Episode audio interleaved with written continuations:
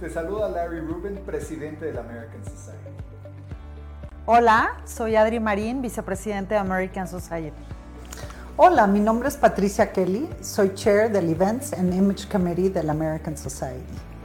El American Society fue fundado en 1942 por el entonces embajador de Estados Unidos en México, el embajador George S. Messersmith y líderes de la comunidad americana.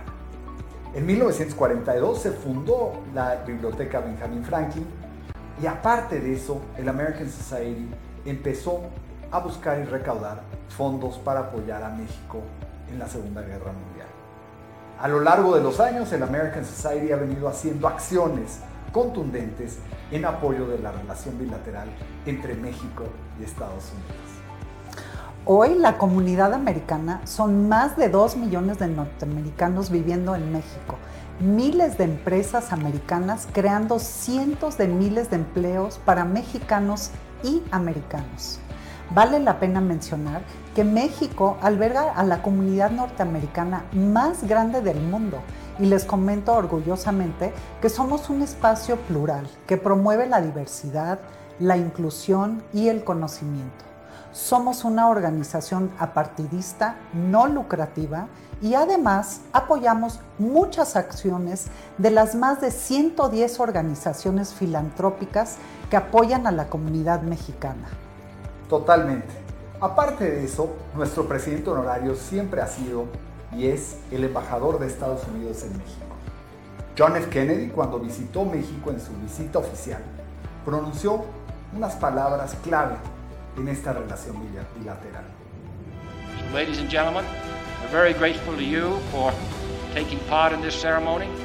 I want you to know that uh, you are part of us and we part of you, and I appreciate this opportunity to reaffirm the solidarity which binds all of us together, particularly at this time of year. Como dijo John F. Kennedy, ante the American Society, porque tú formas parte de nosotros y nosotros parte de ti. Qué bueno que nos acompañas hoy. De verdad esperamos que disfrutes mucho lo que vas a ver a continuación. Este evento fue llevado gracias al esfuerzo de nuestro staff, de nuestros colaboradores y de nuestros aliados. Como sabes, en los últimos meses en este entorno eh, eh, virtual, digital, nos hemos esforzado por llevarte contenidos relevantes, interesantes, diversos y que aporten en tu día a día. Hoy agradecemos muy especialmente a nuestros aliados. Constellation Brands, Dow, 3M, EY, PwC, Arcos Dorados. La Moderna, Standard Poor's, Bristol Myers Squibb, American Express, Axalta y Honeywell. Los invitamos a formar parte de esta gran familia y les reiteramos que en la American Society todas las nacionalidades son bienvenidas. Welcome. Bienvenido. Become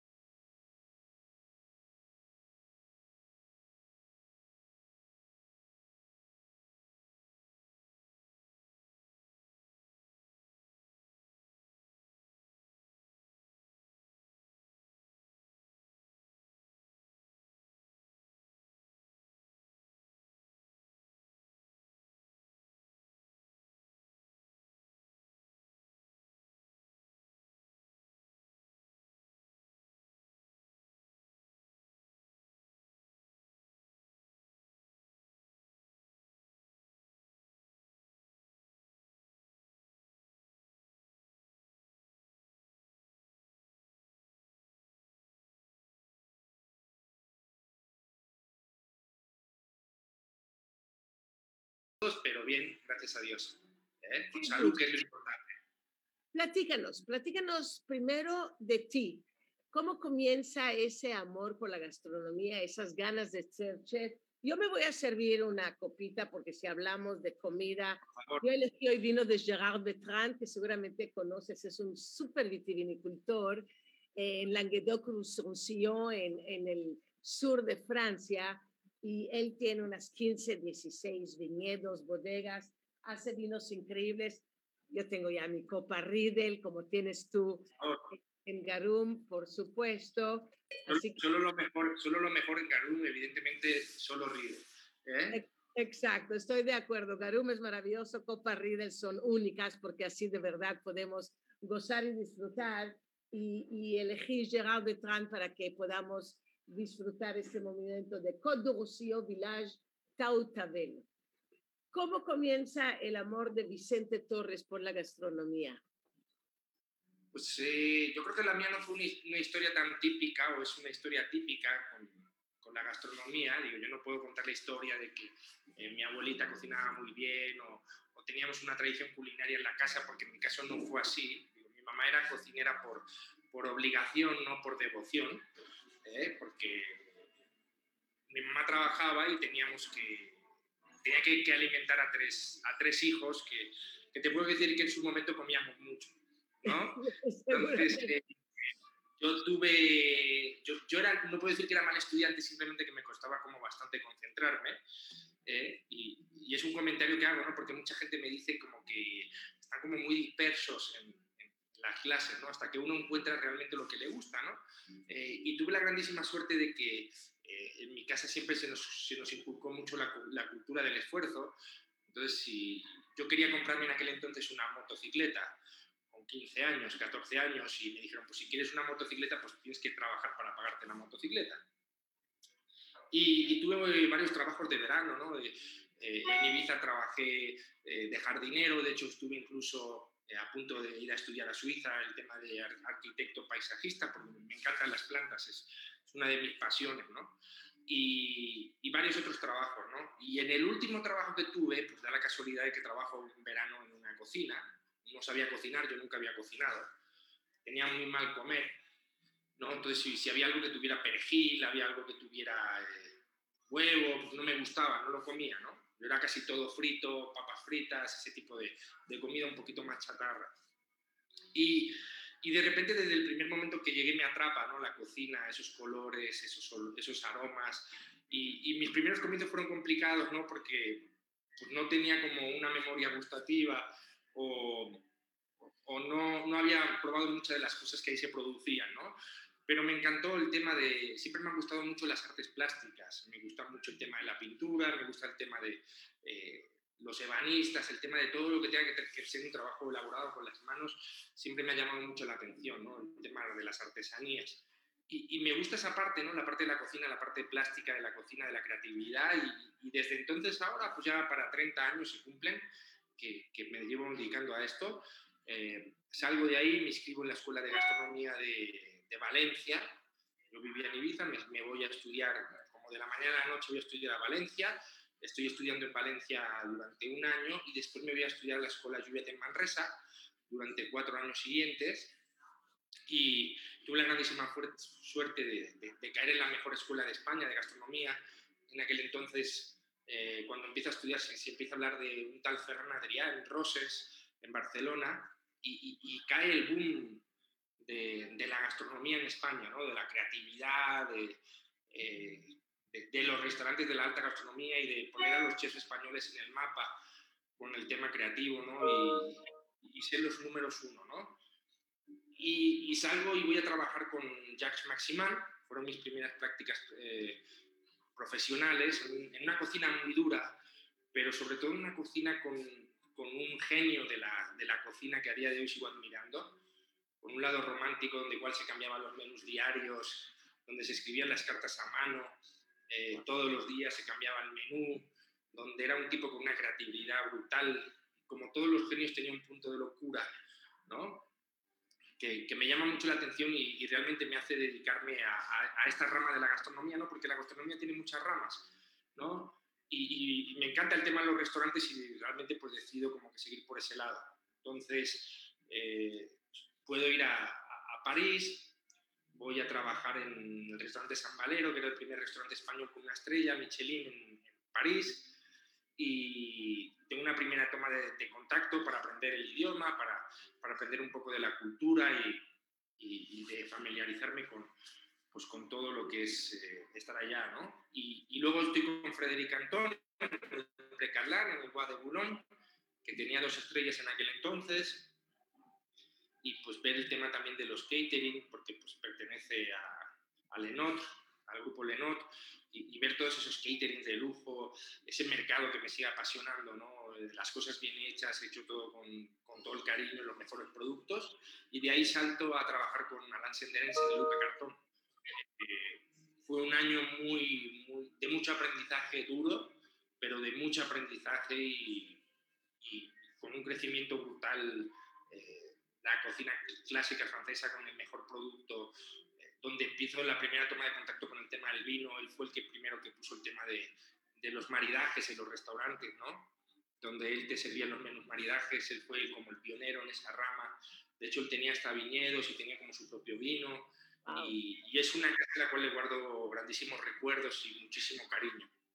Y, y después voy a trabajar con, con Martín Berasategui, que venía de tener sus tres estrellas, ese mismo año, en verano, yo llego a la cocina en septiembre y es una locura donde trabajamos muchísimo, donde es la cocina vasca contemporánea, eh, con un gusto y con una calidad exquisita, con, con, una calidad exquisita, y, pero sobre todo el tema de la perfección, ¿no? Si algo me enseñó Martín es el tema de tiene que ser perfecto, si no, no sale.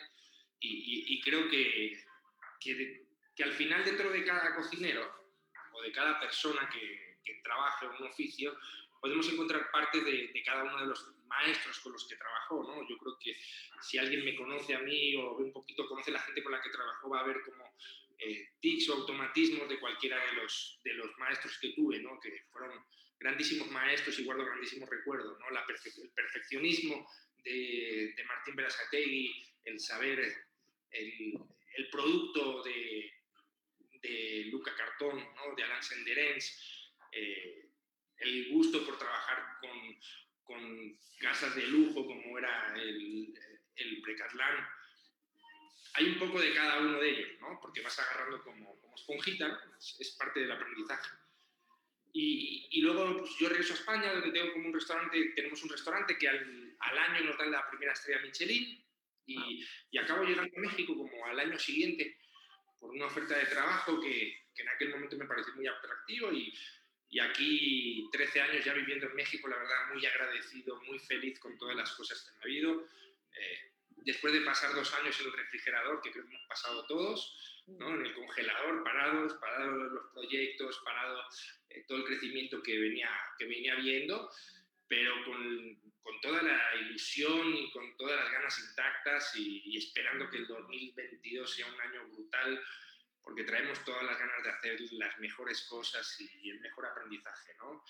Y, ya cinco años aquí en el restaurante con, con el grupo GIN del doctor Beiruti, de Raúl Beiruti, eh, hijo, que ya llevamos como seis años para siete trabajando en el grupo, agradecidísimo con la familia, con el grupo, con todo el apoyo que hemos tenido en estos dos años de pandemia y, y sobre todo por el, por el apoyo y el, y el, el inculcar eh, la calidad, ¿no? que es algo que siempre ha sido indiscutible de parte del doctor Biguti, siempre como que me, ha remarcado y me ha inculcado. ¿no? Es una grandísima persona a la cual le tengo mucho cariño y sobre todo que tengo un grandísimo aprendizaje de parte suya. Un magnífico grupo, tanto con sus revistas como sus restaurantes, ni hablar con Garum, que es una exquisitez. Y ahora que hablabas de Ferran Adrià, él decía que la cocina de autor es poner tu personalidad en lo que haces y este sentimiento se te convierte en algo distinto. Y tú de hecho has logrado en Garum hacer muchas cosas distintas. Eres, eres muy carismático y nos has llevado a descubrir sabores, aromas, texturas increíbles. Y Garum es una, una salsa romana, ¿verdad? Cuéntanos por qué viene este nombre de Garum, Chef Vicente Torres? Lo que pasa es que cuando, para mí siempre me conflictúa mucho el tema de los nombres en los restaurantes, ¿no? Yo creo que el nombre es bien importante a la hora de montar un negocio, ¿no? Y, cuando abrimos el restaurante no teníamos claro el nombre, ¿no? Y para mí era bien importante. Entonces, eh, creo que cualquier persona que está fuera de su casa, porque bueno, México es mi casa ahora, ¿no? México es donde vivo, donde he hecho mi vida, donde tengo, estoy casado con una grandísima mujer, eh, pero siempre extrañas un poquito de dónde viene. ¿no? Yo creo que nos pasa a todos, ¿no? Tenemos como el corazón dividido en dos partes, ¿no? Entonces, eh, sí, este, los, los, brasileños creo que le llaman sausadas, que es como el extrañar, la añoranza, ¿no?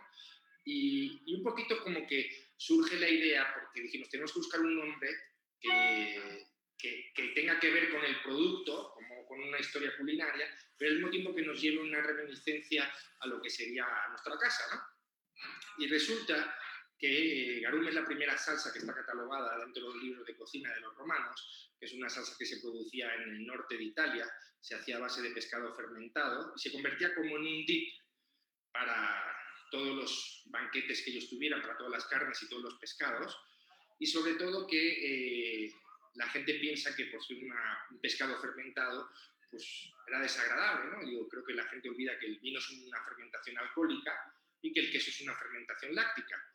Entonces, en una salsa de muy buena calidad, de hecho, nosotros la hemos llegado a reproducir aquí, basándonos en los parámetros que había, con un pescado, evidentemente, de un tipo boquerón, un tipo anchoa. De hecho, la salsa tiene como un tipo, un sabor un poquito como una anchoa, un poquito más concentrado. Qué rico, Sí, sí, muy bueno. O sea, es un sabor fuerte. Me recuerda mucho, no sé, hace, hace unos años estuve comiendo con un japonés y nos hizo una salsa, con, limpió un calamar y con la tripa del calamar nos hizo una salsa, ¿no? Entonces, había comido el calamar, había comido puro pescado y lo tenía por dentro de la tripa y estaba fresquísimo y nos daba como un toque a esa salsa, ¿no? Pero esa salsa luego se llevaba a las antiguas colonias. En aquel entonces Ibiza tenía un enclave estratégico bien importante porque estaba en el centro del Mediterráneo y de ahí se, se, estocaba el garum y se llevaba a lo que era la península, que ni siquiera se llamaba península. ¿no? Eh, y, y, ahí en Ibiza se han encontrado muchas vasijas de garum, de hecho vasijas cerradas. Y me, me, recuerda mucho a eso. De hecho, en mi casa, a la entrada de mi casa hay una vasija. Ah, qué bello. En mi casa, en, mi departamento, en el departamento de mis papás hay una vasija. Entonces, como que todo nos cerró el círculo y, y nos hace mucho sentido el nombre de Garum, ¿no? mucho cariño. Entonces, cuando pensamos Garún, automáticamente la mente nos viaja un poquito a Ibiza. Y es un nombre fácil, es un nombre que, que nos suena muy bien. Y, y con esta... Y, y, ¿No? Claro, muy, muy fácil. Y que con esta cocina mediterránea que pones en alto los productos eh, locales de tu tierra y logras a la perfección tus ideas tan, tan creativas, ya que cuando como en Garum, eh, Vicente, siento que cada platillo lo piensas, lo creas, le dedicas atención, creatividad, amor, y, y, esto resulta en esta complejidad, esta originalidad de sabores, aromas, texturas, y, y, son realmente obras de arte las que logras ofrecernos en Garum, ahí en el, en el corazón de, Polanco. Es como un viaje por los sentidos, y es una, una aventura de hedonismo y, y, sé que hace muy poco eh, tuviste una super cena en Estudio Milesim, ya sabes cuánto quiero a los quintaneros, mis queridos amigos de hace tantos, tantos años. Cuéntenos cómo, cómo resultó esa experiencia, qué, qué, qué comieron, qué sirvieron. No estaba yo en México, sino ahí estaría yo, obviamente, con ustedes. Mira, el, el, lunes pasado tuvimos una, digo, perdón, el martes pasado tuvimos una, una comida en el estudio Milesimé yo guardo grandísimo cariño igual a la familia y a, y a, y a, a Milesime como marca, porque siempre ha sido un que me ha cuidado, que, que, me ha ayudado. De hecho, la primera vez que vino Milesime a, a México, eh, pues me dieron el premio a Mejor Chef. Entonces yo estoy muy agradecido de ese lado y tenemos como que buena conexión en todos estos años, ¿no? Entonces se hizo una cena en el estudio en el cual pues, había un maridaje y sobre todo se convivía con 20 personas. Eh, la elaboración de uno de los platillos se realizó como un una pequeña muestra de la cocina que hacemos en el restaurante con un maridaje. Y sobre todo estuvo muy ameno, ¿no? porque siempre es divertido el tema de compartir con los clientes y con los comensales y explicarles un poquito qué es lo que hacemos y cómo lo hacemos. ¿no? Y, bueno, qué decir de, la marca, porque la marca es una marca que siempre se ha, asociado al lujo, al hedonismo, pero sobre todo a las cosas bien hechas, ¿no? que creo que es una cosa bien importante en México. En México, cuando viene un producto de buena calidad y sobre todo que cuida mucho el tema de la operación, del detalle y, cuida mucho eh, cada una de las cosas que hace, como ha sido Milesime, pues va a tener una larga vida, ¿no? Porque lo que eh, bien es cierto es que el mexicano es un público muy exigente, cada vez más con el tema de los restaurantes, cada vez eh, conoce más de lo que conocía, que ya era mucho, con el tema de los vinos, con el tema de la comida, porque cada vez viajan más, y sobre todo porque México ya se, la Ciudad de México se convirtió ya en una de las ciudades más importantes a nivel de destino turístico y sobre todo gastronómico, ¿no? Entonces, eh, creo, creo, creo que es bien importante eso remarcarlo. Estoy de acuerdo contigo. Y el estudio Milesime, ahí ese club privado en el Hotel San Regis, en Reforma, que es un espacio realmente único, como todo lo que hacen los Quintanero. Y, y tiene mucho sentido Vicente Torres con Milesim, con Garum, porque es juntar esa creatividad, esa, e, es, esa forma de, de, de lujo y el lujo que palpita en cada momento, en cada aroma en cada sabor, como, como todo lo que realmente logras hacer. Y, y realmente te va atrapando los sabores de Garum. Y, y, es, es una, una, joya y además fueron parte de la list, una de las referencias más relevantes de la gastronomía mundial. Son mil restaurantes más destacados de la orbe a través de consulta, ponderación de diferentes fuentes globales. Y en la edición 2017, Garum también fue parte de la list y, lograron estar ahí con, con esa participación tan maravillosa. ¿Cómo se logran eh, tantos, tantos premios, tantas fuerzas y cuáles son tus planes a futuro, Vicente? A ver, lo de los premios siempre es subjetivo. Yo, yo me quedo con el tema de lo que me decía un poquito, como digo, la enseñanza de los maestros con los que trabajamos, ¿no? Y, Martín Brasategui me dijo una vez, por los premios no, no tienes que trabajar para los premios, tú tienes que trabajar para los clientes y eso genera el reconocimiento. ¿no? Yo creo que al final el reconocimiento más grande, nosotros tenemos unos comment que damos a los clientes todos los días cuando van a pagar la cuenta y entonces eh, creo que eh, es más fácil que ellos se puedan desahogar en un comentario que cuando ustedes les preguntan. ¿no? Yo creo que si vas a alguien y le preguntas qué tal le pareció, pues es más incómodo o la gente tiende como a, a no sincerarse tanto, ¿no? Pero desde el anonimato de una pluma, ¿no? o del anonimato de, de, poder escribir tu comentario, pues por ahí eh, eres, tienes más tendencia a la hora de decir la verdad, ¿no? Y, y nosotros leemos los comentarios diarios, ¿no? Y hacemos un briefing y comentamos pues, cualquier punto que, que haya desacuerdo de alguno de los clientes, ¿no? Que son pocos, gracias a Dios. Y, eso yo creo que nos llena más y sobre todo nos, nos, nos dice por dónde vamos y cómo vamos, ¿no? Entonces, eh, nosotros trabajamos para los clientes y nuestro ánimo de cualquier cosa que hagamos aquí tiene que ver por y para los clientes. Y cualquier cosa que se piensa siempre se hace pensando en ellos, ¿no? en mejoras, en los platillos, en buscar un producto mejor, eh, porque si no, no tiene sentido. ¿no? Entonces, eh, pues, cosas como la list, pues quiere decir que vamos bien, que vamos bien encaminados, que algo estamos haciendo bien, que tampoco nos tenemos que volver locos porque quiere decir que, que lo que hacemos está bien, Evidentemente siempre existen áreas de mejora y, en eso trabajamos, ¿no? Y siempre cuestionamos en el equipo qué es lo que se debe mejorar, ¿no? Y, y, en eso estamos, gracias a Dios, día con día, con el apoyo, como te digo, del grupo, que es bien importante. ¿Y qué planes tenemos? Pues eh, que 2022 sea maravilloso, que 2022 eh, cada vez quede un poquito más en el, el olvido, no total, porque creo que hay que recordar todo lo que nos pasó para tener un aprendizaje y ser más empáticos con la gente por esta pandemia tan desagradable que pasamos y, que dejó tantas cosas malas, pero también dejó cosas buenas, ¿no? Y es el ser empáticos, el, el, tener el espíritu de superación, el, el, hacernos más fuertes de alguna manera, ¿no? Y, y sobre eso generar eh, más... Eh, alianzas con las marcas, porque creo que las marcas también ahora eh, vienen con más fuerza y tienen más ganas de hacer cosas nuevas en 2022. Y vienen varios proyectos diferentes con diferentes marcas que, que traen todas las ganas y, nos... Y creo que al final, eh, a nosotros como restaurantes, como cocineros, como alguien que le gusta el tema creativo, cuando encuentras a alguien que trae la misma pasión, que trae la misma eh, inquietud que tú y le gusta lo mismo que a ti, lo único que te hace es que te, que te insufla o que te, eh, te, te, absorbes esa energía y te ayuda a seguir adelante con más ganas y todo. Y, vienen varias cosas que están divertidas que no puedo contar, pero que vamos a ir desvelando poquito a poco. ¿eh? Ya, las iremos, ya las iremos viviendo. Tú vas, a, tú vas a ser de las primeras que sepa. ¿eh? Me encanta la idea y estoy de acuerdo contigo. No todas las cosas pasan para traernos algo bueno, pero hay que sacar lo bueno de todo aquello que nos pasa.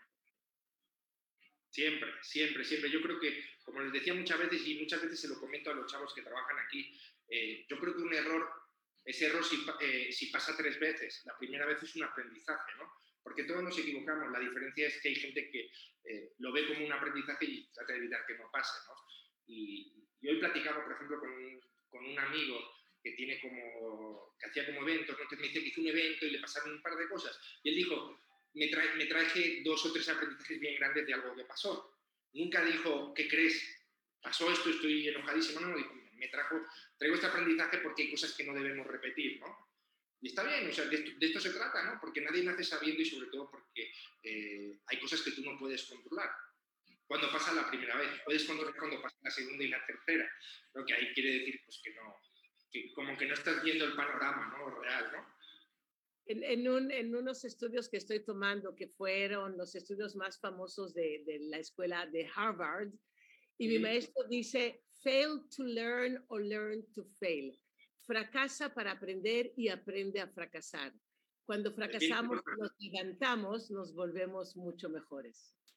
Por supuesto, y, yo creo que está muy bien el tener miedo al fracaso porque te hace tener más, presión. Y está bien, yo tengo muchas veces miedo cuando hacemos un evento porque tengo miedo de que las cosas no salgan bien, pero ese, ese miedo enfocado en el sentido de querer hacer las cosas bien, ¿no? Y de estar presionado y de estar concentrado, ¿no? Porque lo más importante y lo que luego más cuesta con la gente, con los equipos de trabajo, es que ellos estén enfocados, ¿no? En ese, en ese momento en particular para que todo salga bien, ¿no? Entonces, está bien tener ese miedo, se vale fracasar, pero tiene que, lo tenemos que enfocar como un aprendizaje, ¿no? Y aprender sobre esos puntos. Y salir adelante. Vicente Torres, felicidades al grupo Jean, felicidades a Darum, felicidades a ti por esa labor. Tus platillos son espectaculares, tu actitud, eh, tu generosidad, eh, tu, tu, tu, inteligencia, tu creatividad, todo ah, resulta en un placer enorme poder visitar Garum en, en Mazarik, en Polanco, ahí cerquitita de Molière, y iremos muy pronto otra vez. Felicidades por la cena en Estudio Milesim y por tantos planes y todo lo que has hecho y harás. Ya te estamos esperando, ya estamos contando los días para volverte a tener aquí, porque siempre es un gusto recibir amigos, pero sobre todo amigos que entiendan y valoren el esfuerzo que se hace aquí día con día de, parte de todo el equipo. ¿eh? Un beso muy grande y un abrazo y aquí tienes tu casa y un saludo muy grande a toda la gente que, que nos escuche y que nos ve. Gracias, gracias American Society, gracias a todos, mil gracias Vicente querido, un gusto como siempre poder platicar contigo. Gracias.